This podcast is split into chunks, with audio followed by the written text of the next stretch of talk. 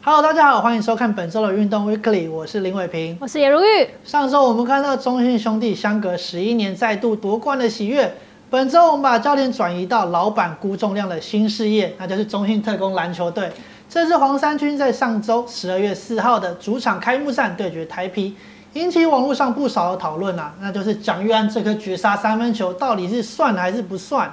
那在谈这颗三分球之前，我们先来看看这个神剧本的比赛。中信和台啤两队经历了四十八分钟的正规赛激烈厮杀后呢，依旧是难分难解，因此呢，上演了 T1 联盟史上第一场的延长大赛。蒋玉安在延长赛终了前的四点三秒内连飙了两记超大号三分球，上演压哨绝杀中信哦，以九十五比九十四一分之差完成史诗级的逆转秀。相信有看这场比赛的球迷，一定在赛后看了各式各样、各种角度的影片啊。而苦主中信特工在赛后更提出申诉，要求联盟好好重新审视蒋玉安的最后一集。但最后这颗球获得联盟认证了。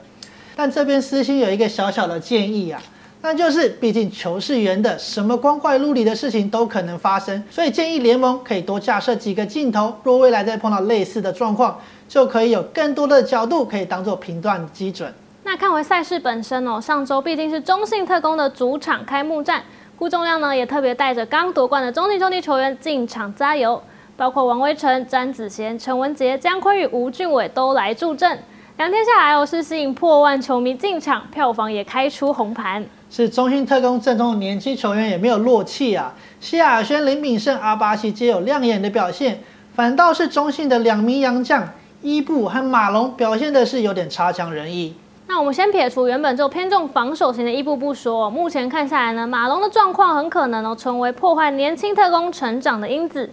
他在上周两天分别与台皮和海神的两场比赛中呢，出手了二十五次、十八次，但平均命中率却连两成五都不到。尤其对战海神的时候，更只有拿下五分。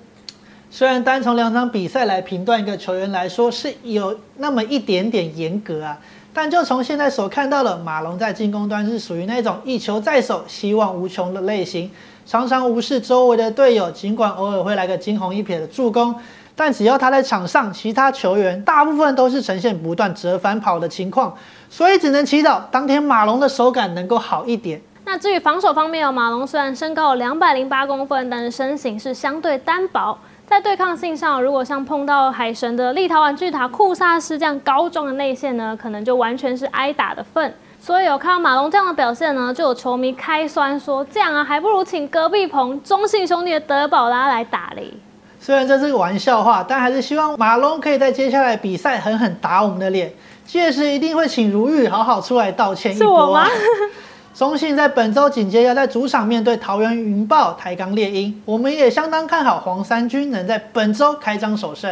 我刚刚既然都谈到洋将哦，就想要跟大家介绍一下效力高雄海神的亚洲外援，非裔美籍的控球 Brickman 呢，目前是两场出赛，场均攻下七点五分、八点五篮板、七点五助攻、二超节，表现可以说是相当全面。而他在场上也是相当冷静啊，这边就有一个例子，应该可以说是相当浅显易懂。那就是十一月二十七号 T1 开幕战，海神对决台啤时，Brickman 在面对个性火爆周之华的贴身对抗时，完全毫不在意啊，始终没有被对方带起情绪，反倒是周之华自己因为一记升龙拳招呼到对手身上而吞下 T1 第一个违反运动道德犯规。那其实球迷对现年三十岁的 Brickman 呢，一定不会太陌生。因为他过去是多次造访过台湾哦，除了 ABL 之外，琼斯杯也曾经两度代表菲律宾出赛，而且他早在 NCAA 时期呢就已经打响名号，两度荣膺助攻王，丰富的职篮和国际赛经验呢都被视为是海神重要的后场战力。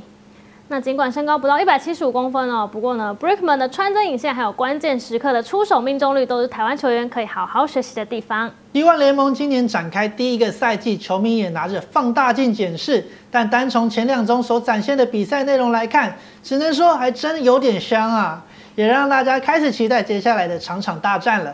接下来我们要来关心同样热烈开打的 Plus League，十二月四号所举办的开幕战，由卫冕军富邦勇士对决台新梦想家。听说如玉这场比赛你有去现场看哦？没错，就是为了看看几位明星球员。来来看一下，这就是我去过的证明。但是我没想到，包括林书伟啊、简伟如、曾文鼎都受伤，害我小小的失望了一下。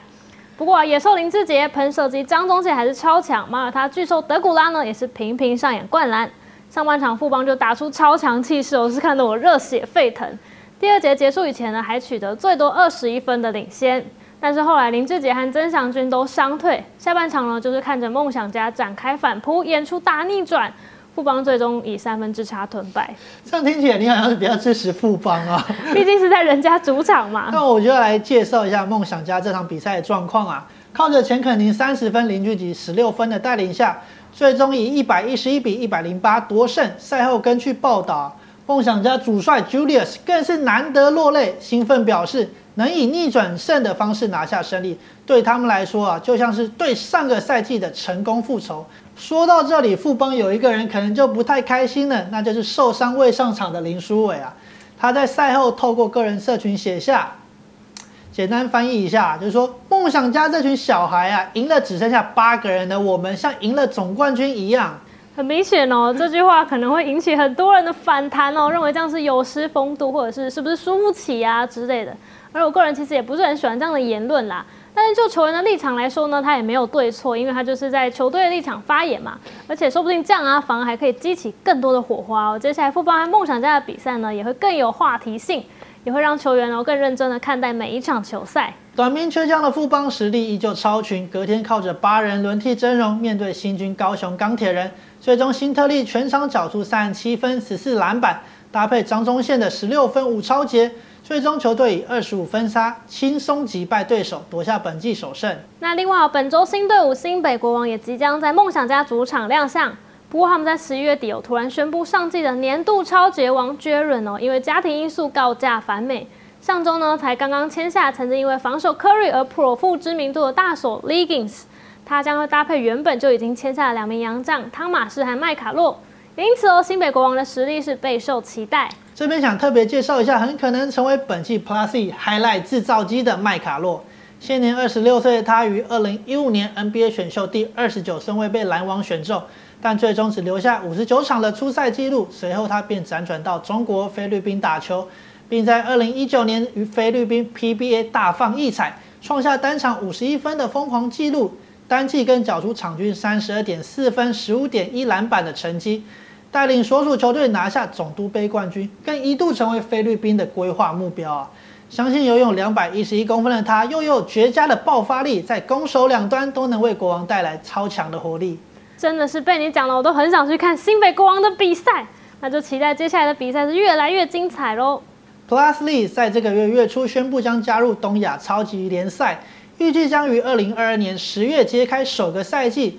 届时，除了 Plus Lee 的冠军队伍外，还有日本 B League、韩国 KBL、菲律宾 PBA 冠亚军球队以及香港湾区境域凤凰共八支球队会参赛。那比赛呢，将会采取主客场赛制，计划在二零二三年三月份举行四强赛和总冠军赛。对此哦，Plus League 执行长陈建州是表示呢，能够和 B League、KBL、PBA 这样三大亚洲联赛齐名，对于迈入第二年的 Plus League 直男呢，是莫大的荣幸。相信球迷哦也非常期待，因为我们也非常期待。是，以上就是本周的运动 Weekly，谢谢您的收看。那如果觉得我们的内容还不错，欢迎订阅、按赞、加分享。那我们下周再会喽，拜拜。